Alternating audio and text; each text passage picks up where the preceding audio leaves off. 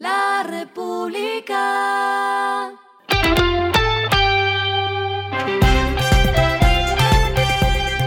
Al final de la jornada, esto es lo que debes saber sobre el comportamiento de los negocios, las finanzas y la economía. Las movidas de hoy fueron.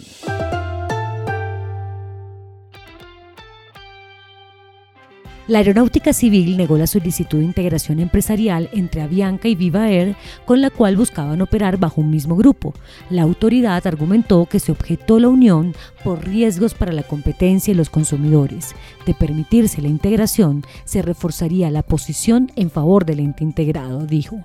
Además, la autoridad advirtió que con la unión operacional que buscaban, Viva desaparecería como competidor independiente y otros competidores enfrentarían mayores barreras de entrada.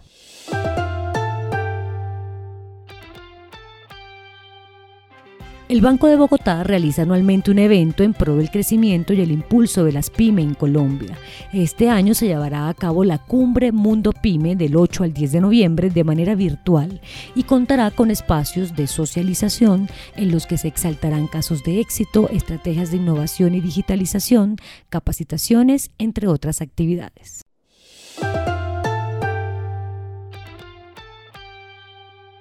Un grupo de 27 empresarios viajó este martes a Venezuela para participar de una misión exploratoria de negocios liderada por la Cámara de Comercio Colomboamericana AmCham Colombia. La visita durará una semana y tendrá como eje central la ciudad de Caracas. Allí se realizarán reuniones con empresarios venezolanos para conocer oportunidades entre los diferentes sectores y tener claridad sobre el actual régimen tributario, legal y el funcionamiento del sistema financiero en Venezuela. Lo que está pasando con su dinero.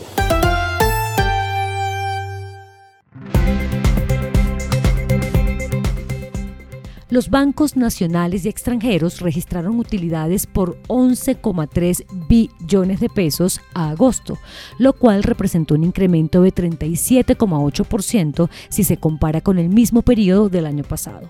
Además, las corporaciones financieras registraron ganancias por 1,8 billones de pesos, las compañías de financiamiento por 33.300 millones de pesos y las cooperativas de carácter financiero por unos 67.200 millones de pesos.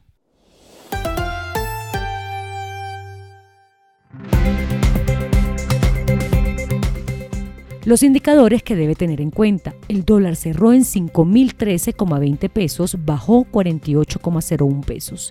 El euro cerró en 5.011,19 pesos, bajó 46,47 pesos.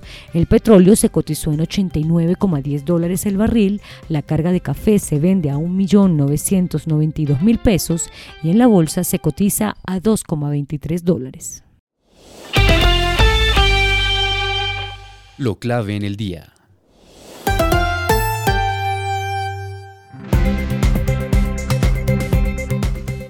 En el pabellón de Colombia, con la COP27 que se desarrolla en Egipto, la ministra de Minas y Energía, Irene Vélez, y el presidente del Banco Europeo de Inversiones, Werner Hoyer, firmaron la declaración conjunta para la transición energética justa en Colombia, que dará prioridad y permitirá la aceleración del hidrógeno verde y otras tecnologías ecológicas.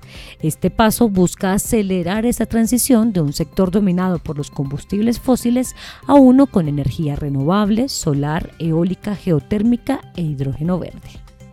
Y les tengo ñapa, la pobreza en Colombia subió a 39,8% en 2020 por encima del promedio de América Latina y el Caribe que registró 26,3% por cuenta del impacto de la pandemia de COVID-19, mientras que las emisiones de gases de efecto invernadero fueron inferiores en comparación con la región.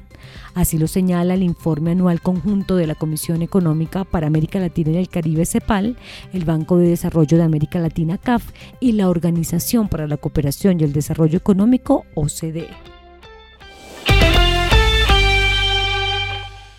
A esta hora en el mundo.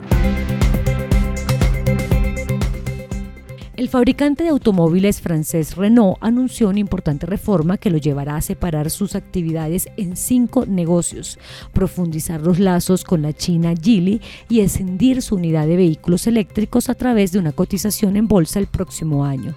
También planea restablecer los dividendos a partir de 2023 después de una pausa de tres años y generar más de 2 mil millones de dólares en efectivo anualmente entre 2023 y 2025 aumentando a más de 3 mil millones en los siguientes cinco años. Y el respiro económico tiene que ver con este dato. La República. Ya se está acabando el año y siempre es bueno hacer conteos, ranking y un sinfín de listados. Hoy les traigo los tres libros más vendidos en el año de la Librería Nacional. Hábitos Atómicos de James Clear, que explica cómo eliminar los malos hábitos de la cotidianidad. Cómo hacer que te pasen cosas buenas de Marian Rojas Estapé para aprender a gestionar las emociones y el Club de las 5 de la mañana de Robin Charmat, quien habla de esta práctica que cada vez es más aplicada por emprendedores, empresarios y líderes del mundo para mejorar su productividad. República.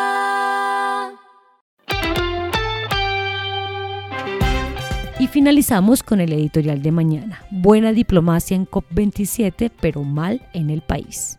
En la conferencia de las Naciones Unidas sobre el Cambio Climático, COP27 en Egipto, Colombia estuvo representada por varias de sus líderes, pero acá las cosas no van tan bien como parece. Esto fue Regresando a casa con Vanessa Pérez.